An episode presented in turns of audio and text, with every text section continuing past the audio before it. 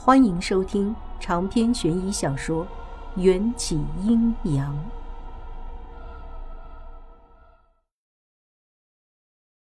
四周危机四伏，蟒蛇对我们虎视眈眈，迷宫也找不到出口。这个节骨眼儿，迎战竟然还有闲心看我的笑话。我还就不服气了，压低嗓音对身边的人喊道：“都去拿一支火把！”毛胡子点了下脑袋，让所有人都举起了火把。蟒蛇感应到我们的动作，又向前游了一些，距离我们已经不足一米。毛胡子惶惶不安地问：“现在做什么？”我深吸了一口气，抬脚把身前一堆篝火朝蟒蛇群踢了过去。火花四溅，蟒蛇怕被烫伤，左右闪躲。篝火散开的地方空出了一条小路。一个字：看见机会，我撒腿就往前冲。毛胡子他们怔了半秒，也抬腿跟着我猛跑起来。迎战悠然地飘在我的身后，看着我惊慌失措、满头大汗的模样，扬起嘴角。现在还没到子夜，莫非你想带着他们一直跑到天亮？你什么意思？我说过，蛇类是夜行动物，昼伏夜出。日出之前会一直追着你们。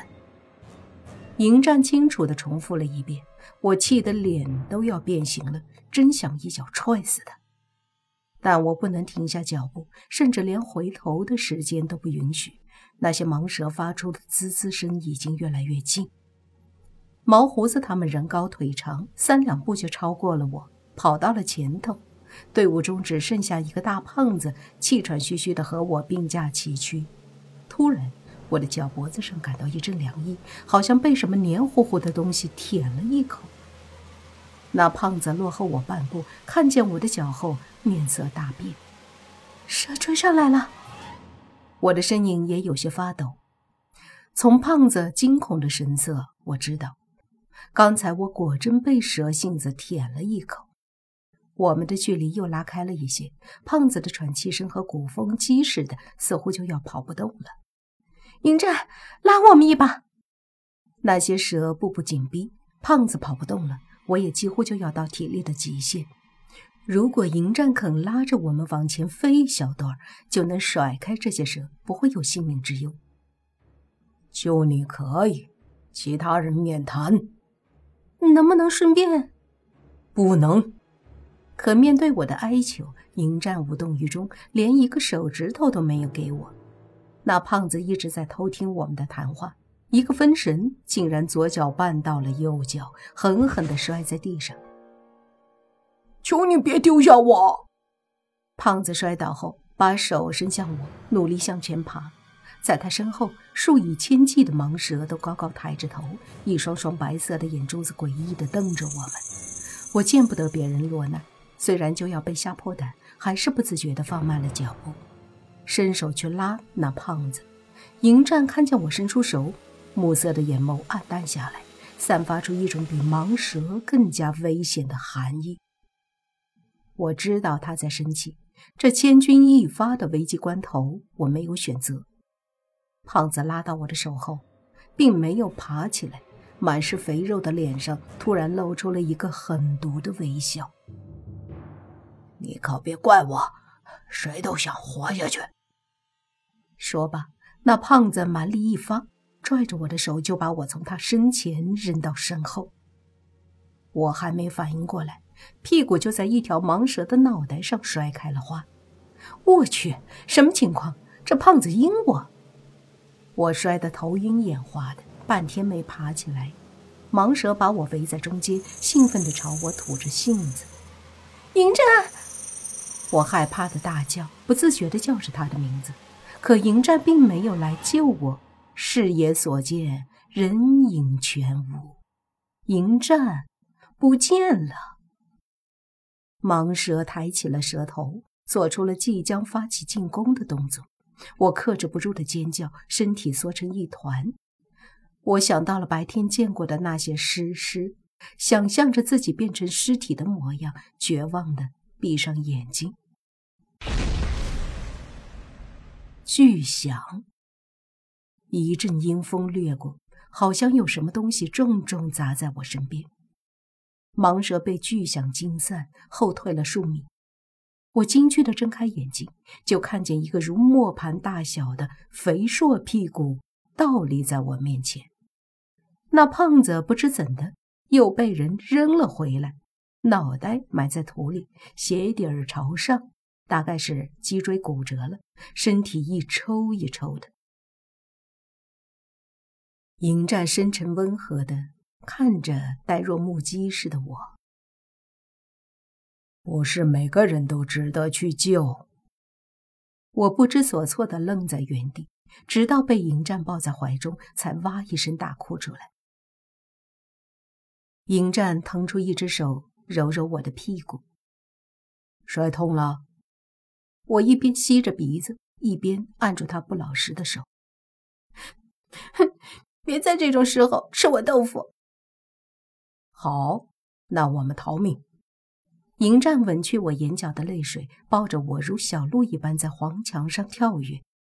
在我们快要看见毛胡子他们的时候，身后传来胖子撕心裂肺的惨叫。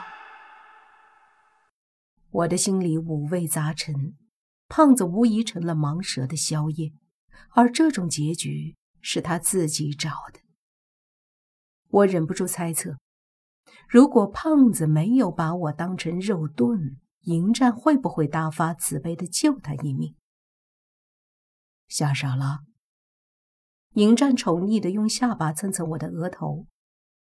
没有，我回过神来，对上面前这张邪恶却又美丽的脸孔，心中一片暖意。或许迎战从来都不冷血，他的温柔只给一个人。另一边。毛胡子他们走到了一条死胡同，又气急败坏的往回跑。他看到只有我们两个人，很是诧异：“胖子人呢？”“死了。”迎战说的那叫一个风轻云淡。我以为毛胡子会发怒，但他却没有，像是早就预料到一般，只露出些许惋惜。队伍里的其他人都比我平静。似乎早就看透了生死存亡，被这么多人看着，怪不好意思的。我强烈要求从迎战怀中下来。迎战见我好不容易收了眼泪，才不舍得放下了我。毛胡子抹了把头上的汗珠，左右看了看，两边的黄墙上此时都不约而同的出现了一个缺口。前面是死路，咱们往哪条路走？两边都有蛇，无论逃到哪里，蟒蛇都会追过来，除非我们进入迷宫的第三环。迎战淡然的语气，好像在说一件和他全然无关的事情。反正你们往哪儿走，我们就往哪儿走，跟着迎先生总没错。毛胡子理所当然地说。我从迎战的眼底看见了一抹不易察觉的凉意。跟得上的话，随便你。迎战说着，带着我跃上黄墙顶端。黄墙约有五米多高，湖中心的风像一只巨人的手掌，用力推倒阻挡在他面前的所有事物。如果不是迎战扶着我，恐怕我在这个高度半分钟都站不住。毛胡子他们爬不上黄墙，只能在地面上紧跟。蟒蛇咬死胖子之后，又迅速地向我们聚拢，吃了人血。蟒蛇像被注射了兴奋剂，游动的速度比从前更快了。你们先走。眼看那些蛇就要扑上来，毛胡子主动殿后，拔出洛阳铲，手起刀落，削飞了一条蟒蛇的脑袋。可无论他如何骁勇善战，都抵不过千万条无孔不入的蟒蛇。很快。毛胡子就有些体力不支，一条蟒蛇悄悄从墙上飞扑到他的脖子上，还好毛胡子的胡子够浓密，那条蛇咬掉了一把胡子，掉在地上，被毛胡子一脚踩死。我看得心惊胆战，毛胡子的那帮兄弟竟然没一个回头去救的。这样的场景，和刚才我救胖子的场景说不出的相像。迎战，你又要做圣母了？我，特么，我自己都开始讨厌自己这种莫名其妙的同情心了。我努力给自己洗脑，就算我是神圣的白衣天使，可也不能同情心泛滥。我救不了所有的人。迎战见我一副不能释怀的模样，喟然长叹：“在这等着。”你有些人值得去救。迎战微微一笑，优雅的从黄墙上跃下，抬手提着毛胡子的后衣领，就把他带到了队伍最前方。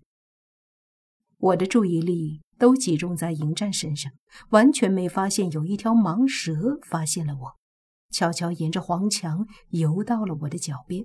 嘶！盲蛇竖起身子，我一个惊悚，忙不迭的后退。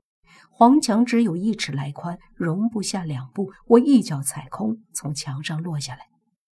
迎战想要来接住我，已经来不及。我的手指和他的手指在半空交错，我看见他黑眸中溢出的自责和悔恨。咚！我又一次摔得屁股开花。迎战心疼地抱着我：“摔傻了？怎么还在笑？”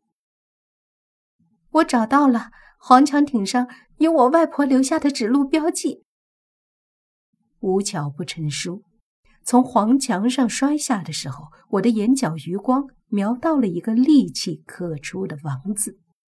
王不只是我的家族姓氏，很多时候还具有更多特殊的意义。比方说，外婆如果为了指路，就会把“王”字的最后一横故意拉长，往左侧走，最后一横就往左侧延长；往右侧走，就往右侧延长。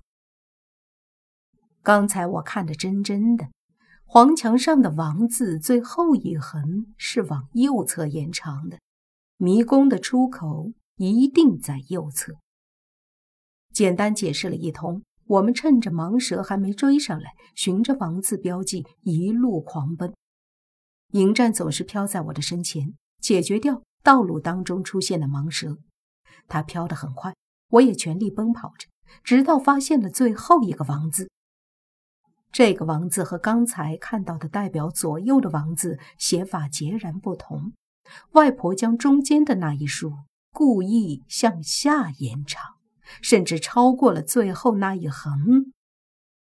这种写法我以前从没见过，也不明白是什么意思。我想凑近去看看，没料想刚走到“王”字下面，脚下的泥土就凹陷下去。飞速落进地底的时候，我才想明白墙上那个“王”字的意思。我去，这故意向下写出头的一竖，原来指的是脚下有个大坑。长篇悬疑小说《缘起阴阳》本集结束，请关注主播，又见菲儿，精彩继续。